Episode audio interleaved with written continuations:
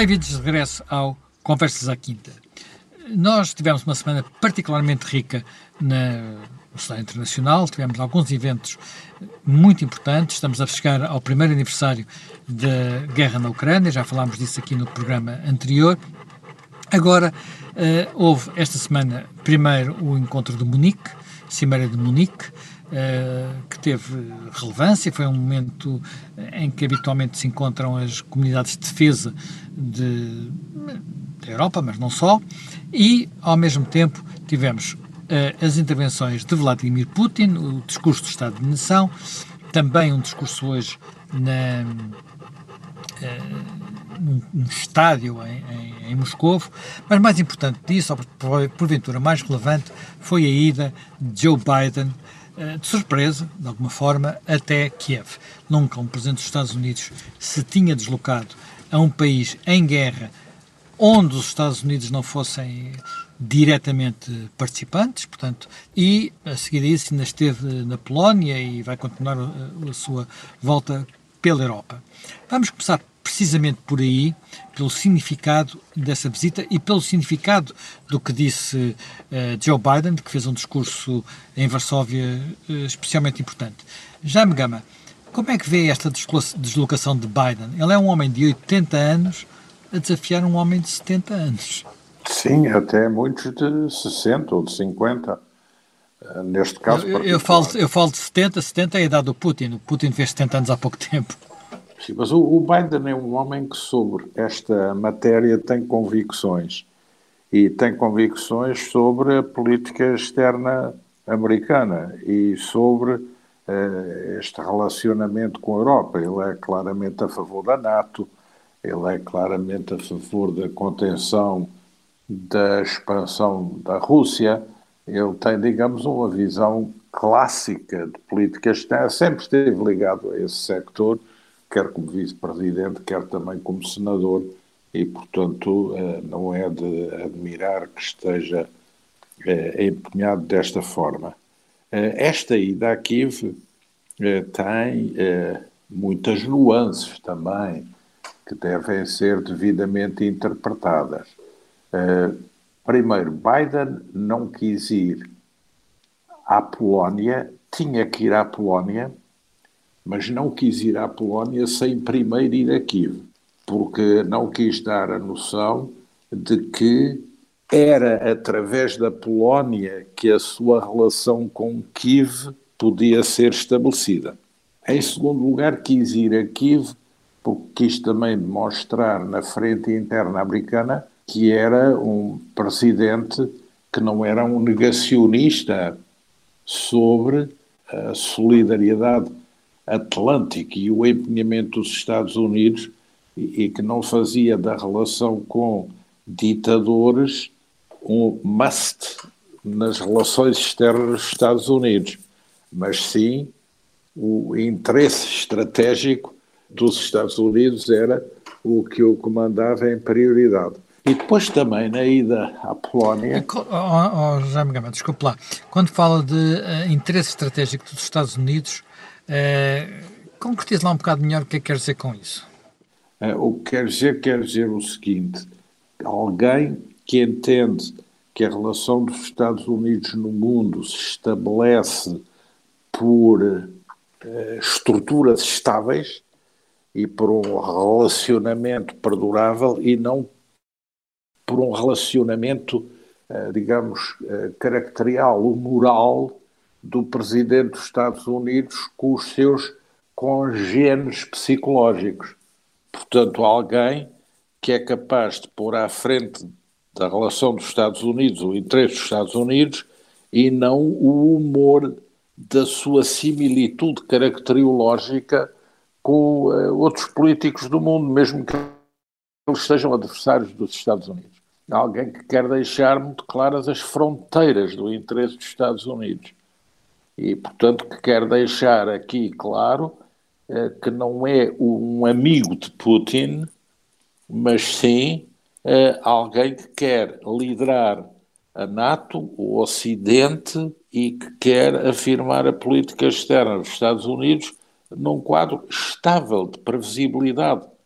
que não é alguém, por exemplo, que é capaz de julgar que a política externa dos Estados Unidos se faz uh, de braço dado com Putin, uh, dizendo que a NATO é algo que está ultrapassado, que o artigo 5 não é bem para aplicar, que a solidariedade dos Estados Unidos é algo que uh, não é para sempre. Portanto, ele aí quer marcar uma diferença clara com o seu antecessor e com o caráter moral do seu antecessor. Depois também notar uma coisa importante: ele vai à Polónia, mas vai à Polónia e não faz o seu discurso principal no Parlamento polaco, faz no Castelo de Varsóvia. Ele faz um comício, tem... praticamente. Ele faz um comício. Sim, sim, é? sim, sim. Portanto, sim. aquilo é feito para... na rua, com uma multidão à frente. Aliás, sim, é um sítio particularmente bonito de Varsóvia, não é? Sim, para a opinião pública mundial. E ele Mas, cita... oh, oh, Jaime Gama, não é ele, original, atenção, porque... ele, ele, não, ele tem relações quer o Kennedy, difíceis... Quer o Kennedy, quer o Reagan fizeram discursos também na rua quando foi do Muro de Berlim, não é? Sim, mas ele está a fazer isso mesmo. E ele está também a procurar resolver uh, o mau tom de relações que até aqui tinha com a Polónia, mas sem subjugação ao julgamento polaco sobre a situação. Portanto, ele vai ali, mas ele não quer dizer eu venho aqui porque eu agora adotei os pontos de vista da Polónia sobre a Europa Central, sobre a política internacional, sobre a democracia, uh, sobre os valores culturais. Ele vai ali também para falar para a Polónia. E é importante que ele comece por falar do Papa João Paulo II, não tenhas medo, por Lech Walesa, uh, fala de Walesa. Esse aspecto e... não, não acha particularmente relevante essa, essa, essa referência? A não tenhas medo porque, numa altura destas? Uh, sim, sim, até porque eh, este, os apoiantes deste governo polaco deixaram cair sobre Lech Walesa e sobre o próprio Papa João Paulo II, ao menos sobre a entourage de João Paulo II, uma certa onda de suspeição, de colaboração com o anterior regime, que também eh, é algo muito questionável. Portanto, ele quis também ir à Polónia por cima, não quis ir de mão estendida e, e quis ir à Polónia deixar claro que este combate é contra as autocracias, que é um combate global das democracias contra as autocracias. É, ele tinha uma relação, ele, ele, chegou a chamar na sua campanha eleitoral uh, ao governo polaco um governo totalitário, portanto também aí tinha que melhorar as relações, mas ele quis fazê-lo e, e, e, falou de Madeleine Albright, que foi muito crítica em relação às autoridades polacas. Portanto, ele quis deixar bem situado o seu campo de intervenção. E depois foi também à Polónia não só reunir com a Polónia, importante, e melhorar as relações com a Polónia, mas foi à Polónia reunir com o grupo uh, Bucareste 9, isto é, com o conjunto dos países da NATO, não apenas a Polónia, que vão desde os Bálticos até uh, à Bulgária. Portanto, todos os países que estão na linha da frente do contacto com uh, a Rússia atual. E também quis ir à Polónia e não à Alemanha. Esse aspecto era também... muito, muito, relevante, porque a Polónia está a desempenhar nesta crise um papel mais central do que nós imaginaríamos aqui, sei lá, há um ano atrás, um ano e meio atrás. Sim, a, a Polónia, com o depreciamento da Alemanha enquanto país dotado de uma visão estratégica sobre as relações com a Rússia e com no quadro da Europa Central, eh, consentiu que a Polónia se transformasse, digamos, no país líder da linha da frente, mas com uma política que, porventura, não pode ser aquela que é seguida pelo conjunto do Ocidente, que não pode ser seguida pela União Europeia nem pelos Estados Unidos. Portanto, eh, nesta visita à Polónia há duplamente uma correção do que é a política polaca, e uma correção do que é ou do que foi a política da Alemanha de desinvestimento estratégico. A Polónia tem hoje uh, uma grande ambição, que é de ultrapassar a Alemanha enquanto potência militar. A Polónia hoje já tem mais blindados e canhões. Oh, oh, não é, não é de, difícil. De, Até a Grécia tem mais blindados que a Alemanha, não é? Até a Grécia sim, tem mais blindados que a Alemanha. Mas, mas a, a, Polónia anunciou recentemente o seu objetivo de passar o seu orçamento de defesa para 5% anual, enquanto a Alemanha transforma em grande objetivo passar de 1,7, de 1,4 para 2, a Polónia tem um programa de aquisição de armas brutal, não só aos Estados Unidos e à Itália, mas também à Coreia do Sul, eh, e a Polónia tem a ambição de, em 2035, ter um exército, o maior exército terrestre da Europa, com 300 mil homens, enquanto a Alemanha hoje só é, tem fora, 170 fora mil. Fora a Turquia, Ou seja, sim, isso é outro flanco. Mas, mas a Turquia é, outro, é, outra, é, outro, sim, é outro domínio, não é? É, uma, é, é, é membro, mas é uma espécie de Next Plus. Mas, mas isso significa que eh, nesta visita Biden quis reforçar o seu papel de líder do Ocidente e de líder da NATO, quis deixar muito claro que o artigo 5 da NATO funciona em pleno, que é firme como uma rocha, coisa que tinha deixado, sido deixado de cair por, por Trump, e quis deixar muito claro que tudo isso tem a coordenação também dos Estados Unidos. Portanto, ele recupera aqui a Aliança Atlântica, a linha da frente da Aliança Atlântica, o posicionamento dos Estados Unidos como o, o principal, uh, digamos, garante de todo esse sistema, está também no momento em que tem o êxito dos pedidos de entrada da Finlândia e da Suécia na, na Aliança Atlântica, que são um grande desastre para, para a Rússia, porventura um desastre semelhante ao que vai acontecer com a Ucrânia, e, portanto, é, é um momento crucial que ele aproveita bem e também reenquadra a Alemanha, que passa para uma posição, digamos, logística de segundo grau, eh, mas igualmente relevante, e, e também forçando a Alemanha a ampliar a sua participação e a sua responsabilidade no sistema. Portanto, esta viagem eu acho que tem uma preparação milimétrica, uh, hiperracional, uh, reconstitui uma filosofia organizacional e de responsabilidades para a Aliança Atlântica e é, em relação ao que está a fazer uh, a Rússia, uh, um forte deterrent, sem dúvida, porque isso não tinha acontecido até aqui.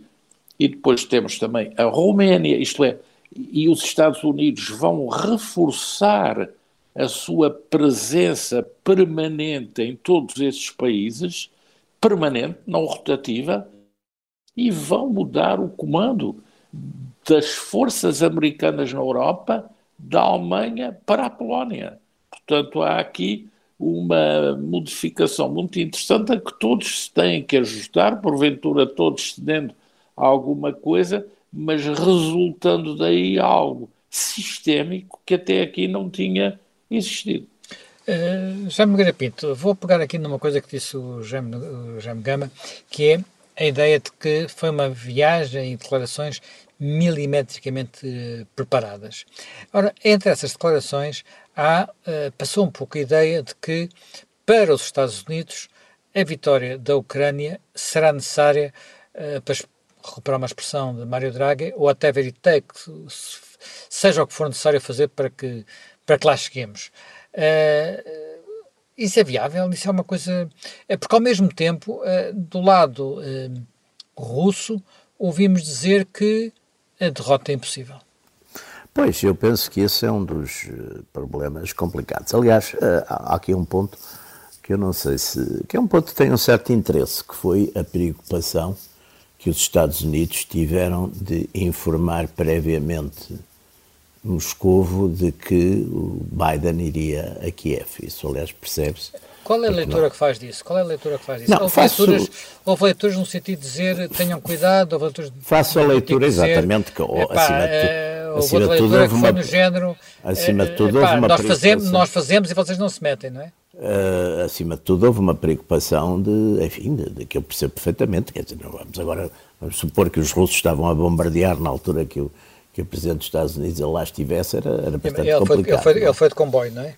Sim, está bem, mas de qualquer maneira, o avisar que ele ia a Kiev, portanto era importante avisar isso e pronto, e acho que isso, essa mensagem foi, foi entendida. É evidente que aqui há um problema de fundo, uh, e há um problema de fundo bastante importante, quer dizer, neste momento há uma, há uma, há uma determinação, e aliás aí vê-se vê, que há gestos que são, por enquanto, eu penso que são essencialmente gestos rituais, mas, eh, de facto, por exemplo, é preocupante o presidente russo ter avisado, ter dito ontem que iam sair uh, do, do, do, tratado de, daquele, do tratado de verificação mútua start, nuclear, são gestos start. do START, exatamente. É um, e os, os os alemães e os franceses já pediram para não sair e o António Guterres também. Eles não disseram que saíram, eles não disseram que saíam, eles disseram que suspendiam a participação. que suspendiam. Que na prática já estava, já estava suspensa, porque na prática não Sim, estavam a autorizar suspenso, as mas de qualquer é? Maneira é, é uma formalização da suspensão. São sinais rituais, são ritualidades, não é? Como são ritualidades as, as advertências aos chineses e as respostas dos chineses. Quer dizer, nós estamos numa ritualidade, mas é sempre uma ritualidade perigosa, porque eu tive, por acaso, ontem dei-me ao trabalho de estar a ver as, as, as, cabeças nucleares destes nove estados do mundo que têm, e de facto os russos estão à cabeça, com as 6.850, depois vêm os americanos com 6.450, depois passam logo cá para baixo para os franceses com 300 e os chineses com 270, mas quer dizer, a gente começar a pensar de facto em tudo isso e ao mesmo tempo tudo isso dá para nos destruir muitas vezes. Dá para nos destruir muitíssimo, exatamente, que não é? Já dava no tempo da Guerra Fria e agora, quer dizer, agora dá ainda mais.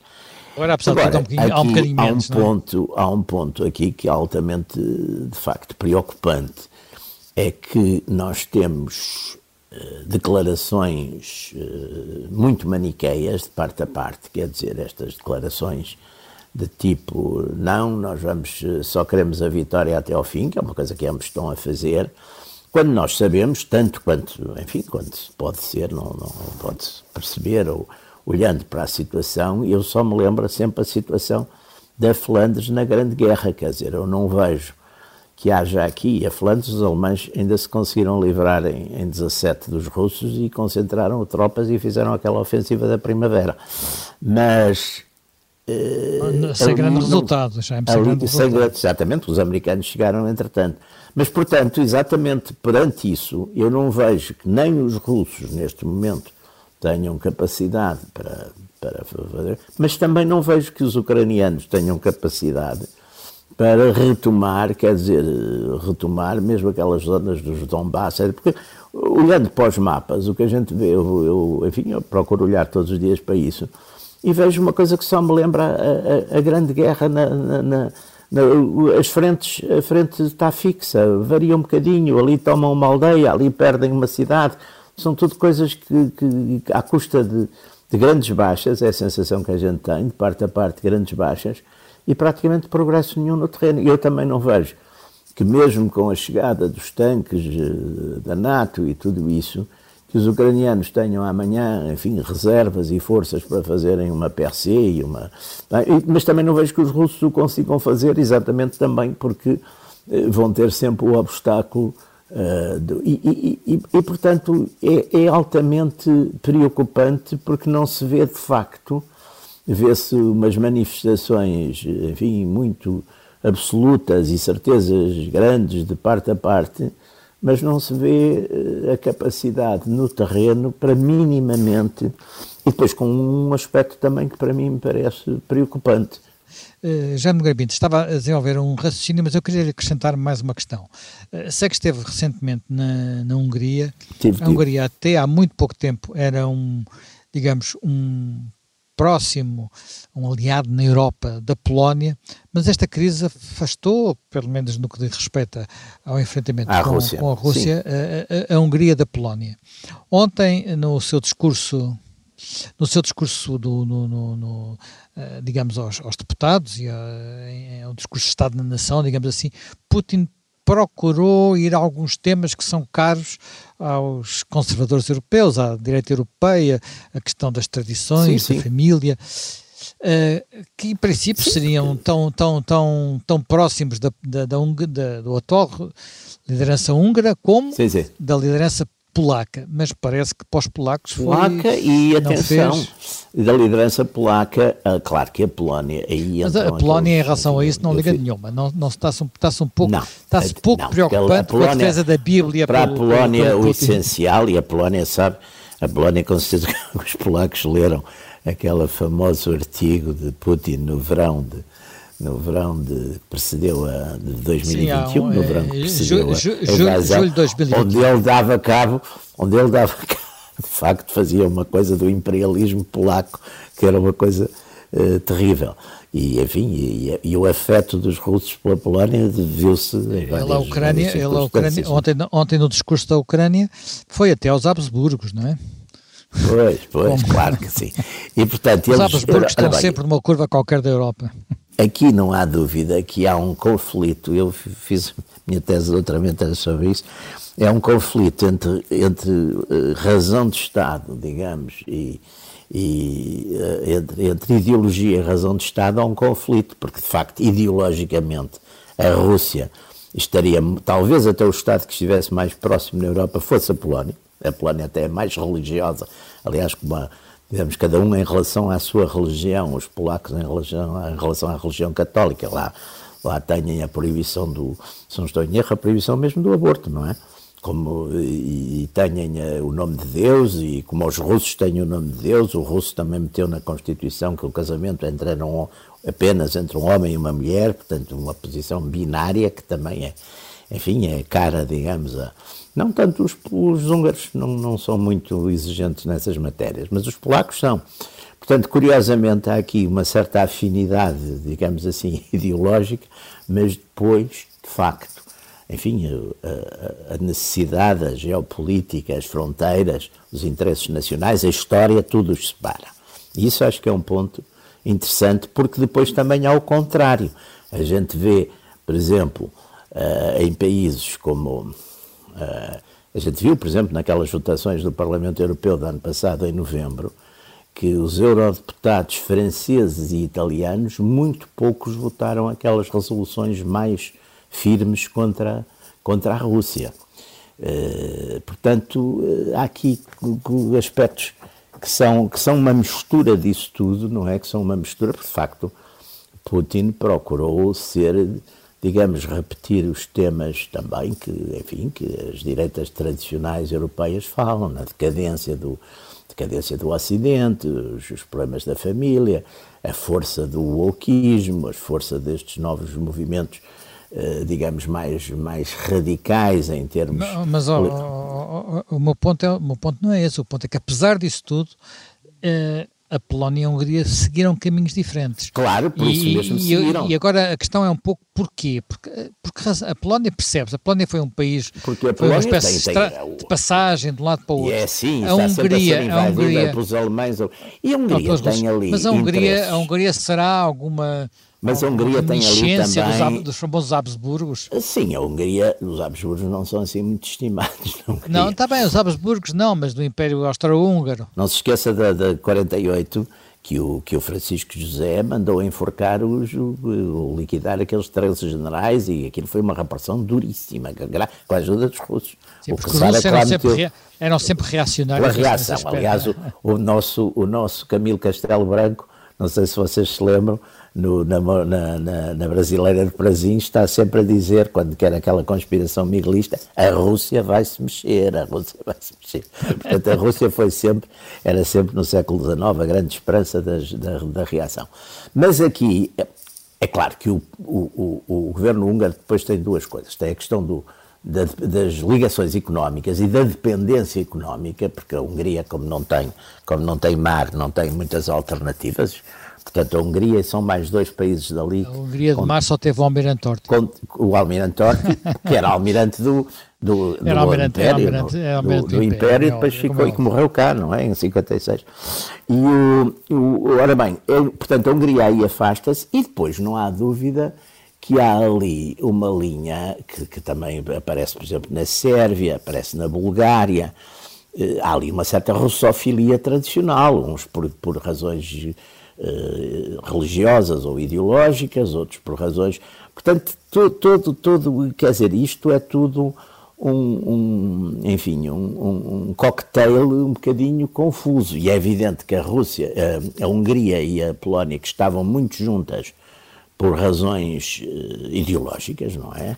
A questão da Rússia uh, dividiu-as, não é? É evidente que as dividiu até porque o Orbán tem insistido sempre muito na questão da paz, aliás, faz muito aquele paralelo, eh, faz ele e fazem lá as pessoas do governo, aquele paralelo com a, com a questão do, do Papa também ser o que era, que são os dois que estão a falar, cola-se aí um bocadinho ao, ao Papa Francisco, são os dois que falam mais com preocupações na paz e que para a paz não se pode partir com com, digamos, com agendas pré-fixadas e, portanto, é, é, é, eu acho que não, não, temos que ver que os fatores, digamos, históricos, uh, convicções, ideologias, uh, a pressão também, a pressão também dos, dos problemas que a guerra traz, de, de, tudo isso vai pesando nas opiniões públicas, não é? E, portanto, os, os políticos, debaixo desta, enfim, aparente unanimidade, eh, sabem, isso não quer dizer, é por isso que a gente também percebe que os franceses e os alemães tenham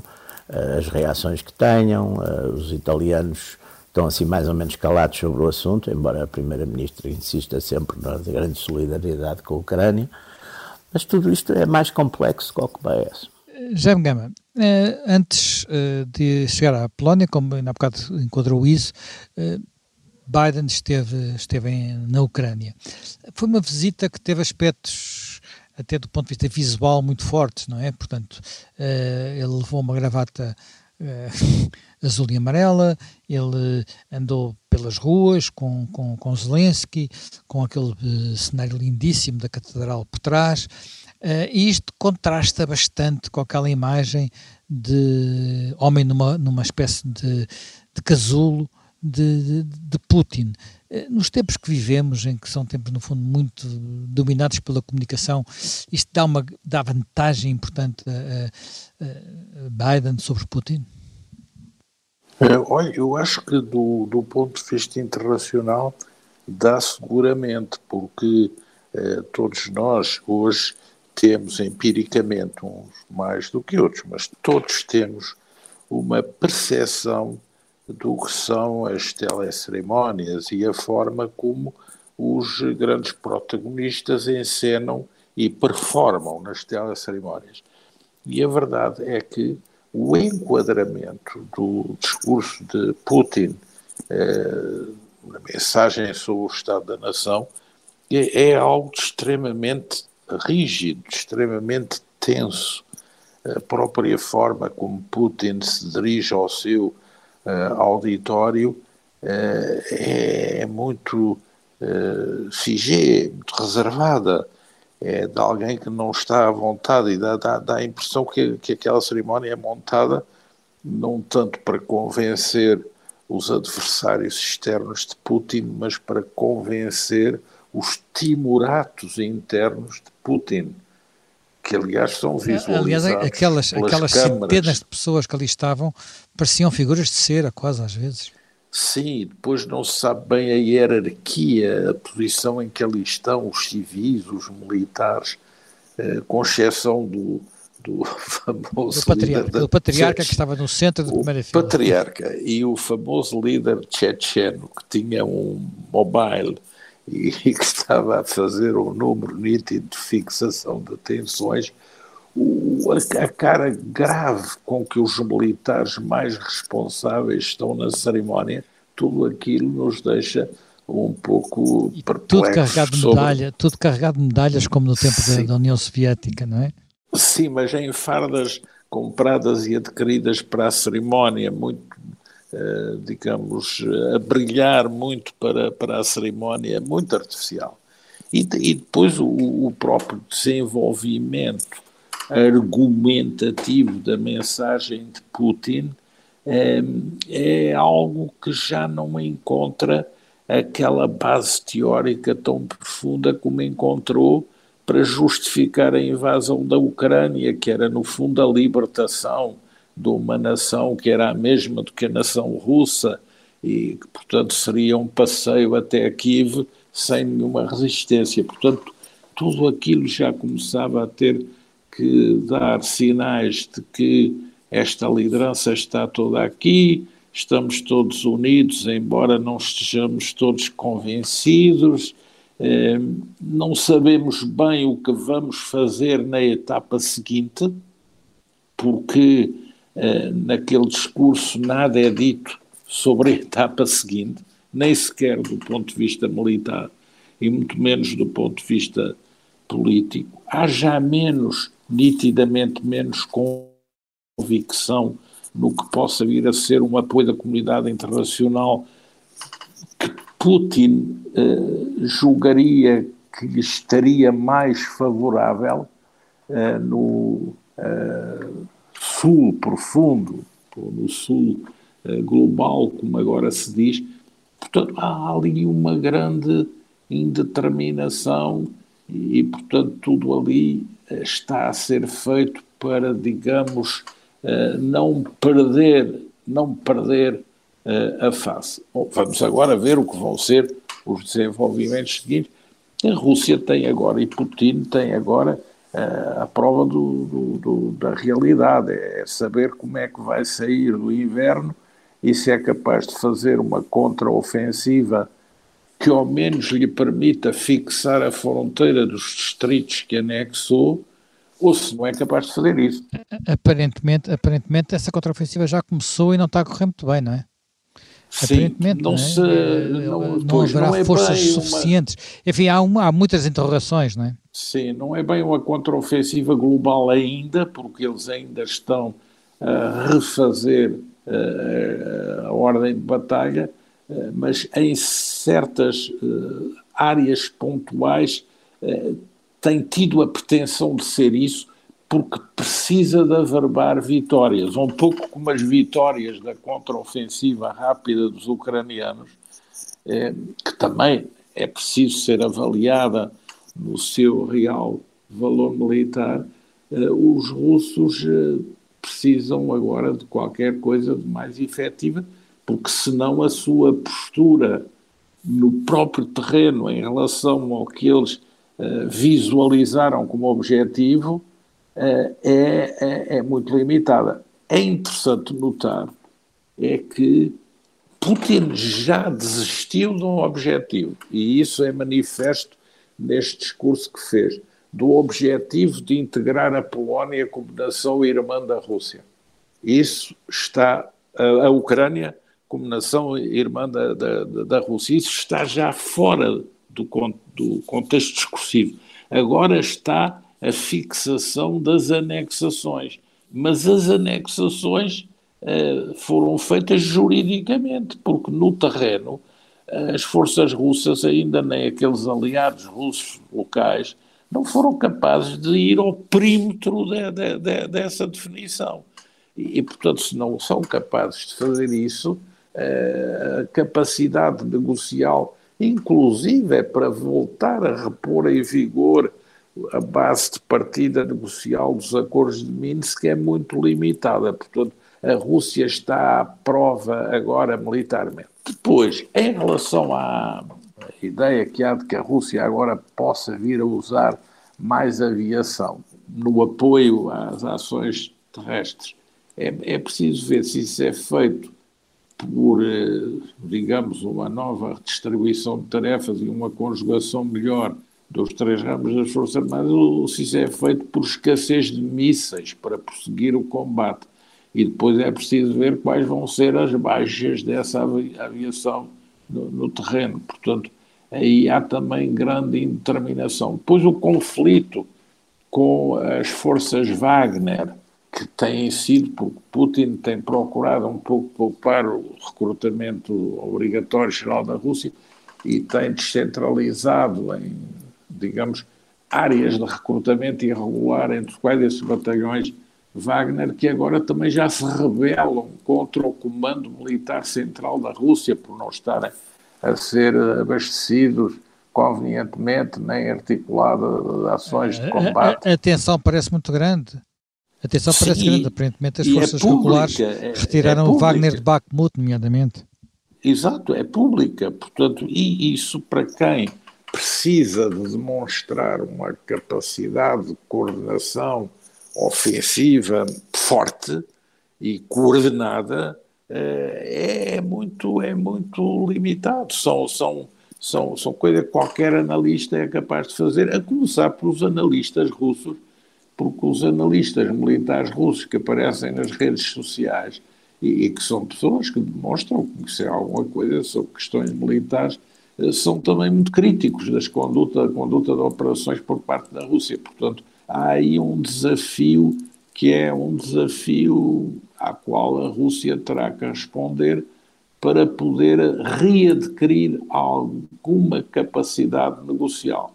Se é certo que a Ucrânia ainda não tem, também é certo que a Rússia não o tem. E acho que, uh, apesar disso poder ter sempre aqueles elementos de encenação oriental que nós conhecemos, mas a circunstância da China anunciar um plano de paz sobre a guerra na Ucrânia, a China, que é o principal parceiro comercial da Ucrânia, que de certa forma tem por base teórica a integridade dos países e uh, quase que a exigência da retirada das forças russas de todo o território da Ucrânia é, é algo que não é muito favorável aos interesses russos, sobretudo uh, nas consequências que isso tem em relação ao tal sul global, aos antigos não alinhados, que uh, com essa posição da China também percebem que a China está a fazer um certo passo atrás. Eu julgo que os americanos insistem bem quando dizem que a China está a preparar-se para ajudar militarmente a Rússia, porque eh, também acho que visam com isso os desmentidos da China. E a China, tendo-se metido na apresentação do projeto de paz, que não é favorável aos interesses russos, e ao, ao, ao mesmo tempo tendo vindo fazer os desmentidos tão insistentes que fez estar a dar apoio militar à Rússia, isso também não é uma coisa que favoreça muito os interesses da Rússia. Portanto, há aqui algo que temos que seguir muito atentamente. Depois há, há países que têm dado eh, pequenos passos em relação à posição de neutralidade que tinham Sei lá, por exemplo, o Brasil, é interessante verificar as nuances que passou a ter em relação à Rússia. Por exemplo, Angola, que agora está num certo namoro com os Estados Unidos e que já procura apagar muita relação com a Rússia.